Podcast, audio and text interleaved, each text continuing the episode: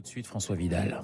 Radio Classique, l'édito économique avec les échos. Et avec François Vidal. Bonjour François. Bonjour Renaud. Le gouvernement a finalement décidé de lâcher du lest sur euh, le sujet explosif, explosif pardonnez-moi, des ZFE, ces zones à faible émission qui visent à bannir progressivement des grandes villes les véhicules les plus polluants d'ici à 2025. C'est bien ça?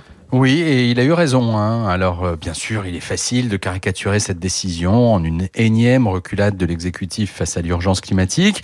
Et de nombreuses voix se sont élevées hier pour critiquer ce choix au motif qu'il découragerait la plupart des villes de faire des efforts pour améliorer la qualité de l'air sur leur territoire.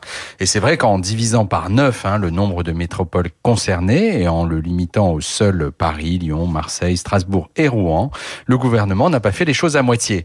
Mais cette décision est de bon sens. Hein. D'abord parce que les villes qui sont sorties de la liste des ZFE respectent les critères de qualité de l'air prévus par la loi, surtout parce que c'était la seule voie raisonnable pour éviter de réveiller la menace d'une nouvelle génération de gilets jaunes chauffés à blanc par les zones à faible émission que certains avaient commencé à rebaptiser zones à forte exclusion. N'est-ce pas tout de même, euh, François, une occasion ratée de, de changer les comportements alors que la pollution automobile est l'un des principaux facteurs de dégradation de la qualité de l'air?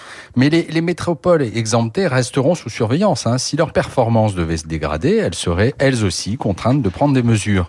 Quant aux 5 ZFE restantes, le gouvernement s'est engagé à y concentrer les moyens budgétaires pour assurer l'acceptation sociale des mesures d'exclusion des véhicules les plus polluants qui y seront prises. Pour ce faire, il pourra s'inspirer des propositions formulées par les grandes villes dans un rapport remis hier. Au menu notamment le doublement des aides d'État pour les ménages modestes, des subventions pour l'acquisition de voitures d'occasion propres ou encore des dérogations pour les petits rouleurs. Alors c'est sûr, sur le papier, le nouveau projet est beaucoup moins ambitieux, mais il est sans aucun doute beaucoup plus réaliste. L'édito éco signé François Vidal. Dans un instant, le premier invité de cette matinale, Éric Laforge, directeur de Jeep Europe.